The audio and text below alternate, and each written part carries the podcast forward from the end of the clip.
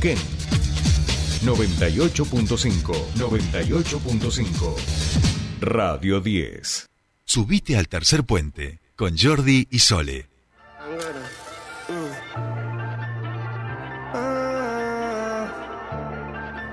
Hey, yo. Hey, yo. Usted no tiene ni idea de cuánto frío pasamos. El ambiente se pone pesado, pero igual siempre nos levantamos. Buscamos fuerza donde sea. Mi ganga siempre anda activa y me dice que caiga una ubi con hielo. Pero con qué me encuentro? Con un party en el barrio, siempre jangueando la ganga. Sigue siendo tinto el escabio. Bien, ahora sí, estamos en comunicación con la persona que más he extrañado esta semana, ¿eh? porque claro, es que ya, ya el, el- el deporte eh, burbujea en nuestra sangre. Nos vamos acercando a estos tiempos de mundial con una selección que nos ilusiona, que juega, que aunque Messi esté en el, en el banco y digas, bueno, va, va a salir un ratito, sale y hace tremendos despelotes. Ay, ay, ¿qué está pasando en el mundo del deporte? En este programa nosotros siempre lo conversamos con nuestro queridísimo columnista y periodista deportivo eh, Juani Britapaja. Juani, muy buenos días, ¿cómo estamos? ¿Qué tal por ahí por Buenos Aires? Buenos días, Jordi. Solo un saludo a todos los que en la mesa. La verdad es que una semana con poca actividad eh, futbolístico deportiva, si se quiere, pero yo creo que ha sido bastante importante lo que se ha dejado Claro. en el día de hoy y obviamente también a lo largo de la semana. Tal cual, tal cual, y todo lo que se va palpitando, me parece, ¿no? Cuando ya hablamos de Sí, sí. 50 días para, para que empiece el Mundial. Exactamente, exactamente. Bien como vos lo decís, empezó la semana con una Argentina ganándole a Jamaica, un esquema un tanto, por así decirlo, suplente, si se quiere, intentando darle rodaje a futbolistas que no lo tienen tanto, como por ejemplo Sí. McAllister, Julián Álvarez, y lo hicieron de una gran manera, hay que decirlo así. Argentina iba ganando 1 a 0 hasta que en el segundo tiempo entra él, entra el Lionel Andrés Messi y mete dos goles, pero no dos goles cualquiera, Jordi, dos auténticos golazos que le alcanzaron para llegar a los 90 goles en la selección y yo te estaré contando un récord que tuvo con esos 90 goles. ¿Cuál, eh, ¿Cuál es el de máximo goleador latinoamericano? No, ese ya lo había, ya lo tenía, ¿no? Ya lo tenía, pero con ese gol exactamente que terminó marcando, termina pasando al, a- a- al jugador de Malasia, ex jugador de la selección de Malasia, Cierto. Mokhtar Dahari y termina estando ahora mismo en el tercer puesto de máximos goleadores en selecciones de la historia. Primero Cristiano Ronaldo con 117 en Portugal, segundo Ali Daei con 109 en Irán, tercero Messi con 90 en Argentina, Mokhtar Dahari, que lo acaba de pasar Messi, 89 en Malasia y por último el número quinto Ferenc Puskas en Hungría con 84 tantos. Claro, bueno, el de Cristiano realmente es complicado, pero ¿quién te dice hoy con 90, 19 goles más en unos en unos 30 partidos que le pueden quedar a Messi con toda la furia con la selección? 20, ay, ya hablamos de números. Yo por eso siempre le digo a la gente, vean estos partidos de Messi porque estamos hablando de los últimos partidos, digamos, ya es la última etapa, así que hay que, que disfrutarlo al, al máximo, pero bueno, un récord más para, para la comadreja, eh, este nuevo, nuevo apodo que surgió después del primer partido este, de, lo- de- de los dichos y las redes sociales de, de, de Paul, este, bueno, y también de, de Coso, ¿no? O sea, digo, ya, ya, ya le van poniendo otro, otros nombres. Sí, exactamente. La verdad es que la selección argentina firmó dos encuentros muy buenos con rivales completamente menores, pero yo creo que más allá del rival, más allá del partido, sirve para seguir consolidando el grupo, sirve para seguir estando unidos de la mejor manera. Obviamente necesitaban este break de los clubes para intentar tal vez tener un feeling distinto previo al Mundial. Recordemos, Argentina todavía tiene que jugar un amistoso antes del Mundial, todavía tiene que confirmarse, pero por ahora se estaría jugando el 16 de noviembre exactamente frente a Emiratos Árabes Unidos, allí en Qatar ya, cuando estén justamente concentrando en el país, pese justamente a que falta muy poquito para la Copa del Mundo también. Entonces, tienen que ultimar detalles sobre ese posible amistoso y quien te dice que pueda justamente intentar, ¿no? Seguir consolidando partidos la selección argentina, ¿por qué? Porque con este partido exactamente que terminó ganándole a Jamaica, alcanzó tanto a España como también justamente, si no me equivoco, a Brasil con 25 partidos sin conocer la derrota. Una Brasil entre el 93 y 94, y 95, perdón, y una España entre el 2008 y 2010 exactamente que no conoció la derrota. Ahora le queda, si sigue justamente continuando con, este, con esta racha de invictos, alcanzar a Italia que tiene 27, la máxima en la historia. Claro, eh, 37, ¿no? Perdón, 37, exactamente. Claro, claro, claro, porque estamos en 30 y pico. Bien, Juani, bueno, dejamos un poquito la, la, selección del discurso que no de nuestro corazón y vamos ampliando la mirada hacia qué va pasando y cómo se van organizando el resto de las selecciones eh, que se preparan para, para el Mundial y por afuera del fútbol, ¿no?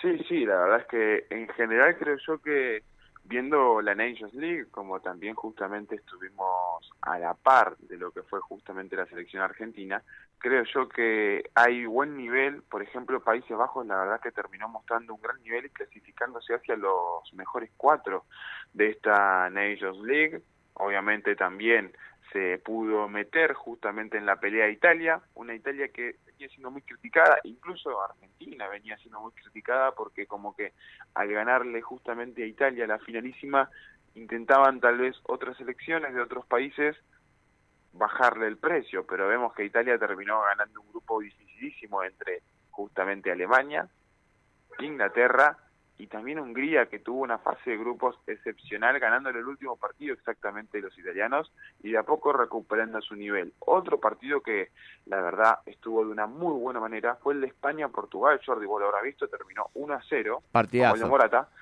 pero la verdad es que ya con los nombres te da miedo. Portugal es una selección, al igual que Inglaterra, creo Sí. yo, con los mejores nombres que puede llegar a tener una selección hoy en día.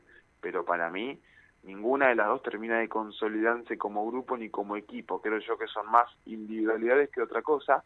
Aún así hay que tener mucho cuidado porque ese tipo de nombres pueden ganar partidos tranquilamente.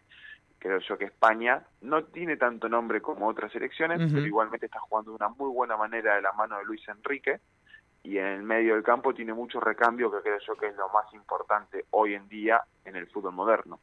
Y después la verdad es que tuvimos selecciones que no dieron tanto la talla, como por ejemplo Francia, que si bien ganó sus últimos dos partidos, no terminó, por así decirlo, de consolidarse de la mejor manera, estuvo a punto de descender, al igual que Inglaterra, que descendió, de hecho, Inglaterra. Serbia ascendió con gol de Blajovic, le ganó a Noruega 2 a 0 y terminó ascendiendo hacia la Liga A de la Nations League. Por eso mismo vemos que Inglaterra termina descendiendo, otro que termina descendiendo es Austria. La verdad es que vimos varios equipos que fueron justamente, por así decirlo, buenos modelos, como también malos en el general, ¿no? En el ámbito futbolístico. Pero me parece a mí que tuvimos puntos altos, Países Bajos es uno, Bélgica, que si bien perdió contra la selección de Bangal, termina siendo un muy buen partido. Y por último, si no me equivoco, obviamente es, eh, creo yo, la que mejor está hoy en día de las elecciones, eh, eh, por, por así decirlo, europeas, tanto España como Alemania, que hicieron de una muy buena manera su campaña, más que nada España, porque Alemania no termina clasificándose hacia la siguiente instancia de la Nations League. Tal cual, tal cual. Pero a día de hoy vamos a ser objetivos. eh, Brasil me parece que, que Sí. es el equipo a batir, digamos, porque... ¡Fua! ¡Qué calidad que tienen, ¿no? O sea, cada uno de los jugadores realmente es impresionante. Eh, Argentina, o sea, creo que la, la batalla entre Europa y Latinoamérica de este año que venimos perdiendo en los últimos mundiales a manos de los europeos, eh, este año estamos como a priori eh, mejor armados para, para esa batalla, ¿no?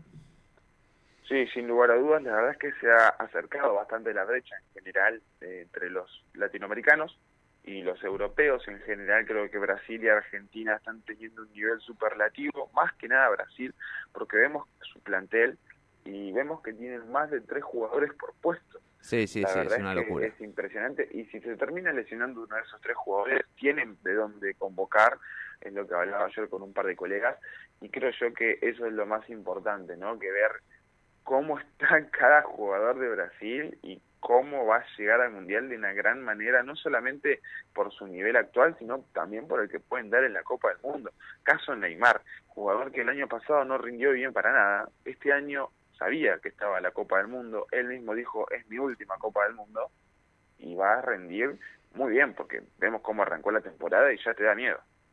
Tal cual, tal cual, tal cual, Juani. Bien, eh, tiremos, ¿te parece si queda alguna pincelada para lo que se viene, Juani?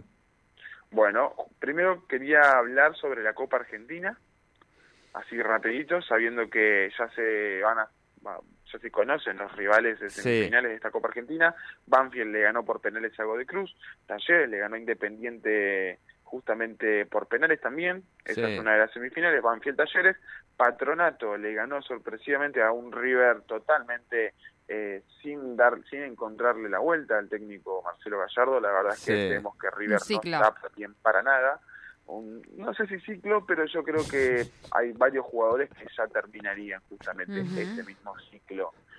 Y paso por Boca, que le ganó 3 a 2 a Quilmes, con polémica, porque hubieron varios problemas con los Barra Bravas, varios incidentes, si se quiere, terminaron entrando los bomberos, pero terminó ganando el equipo Ceneice 3 a 2, Banfield Talleres, Patronato Boca las semifinales de esta Copa Argentina, que se terminaría definiendo el campeón justamente de, esta Copa Argentina contra el campeón de la liga en Abu Dhabi, la Supercopa de, de Argentina. Hola Juan, el mejor columnista de deportes argentino. Bueno, bueno, bueno, bueno, bueno, pero, Mariano, Mariano, tampoco está bien, está bien, está bien. Bueno, aquí la gente te quiere, Juani, que es así, es así.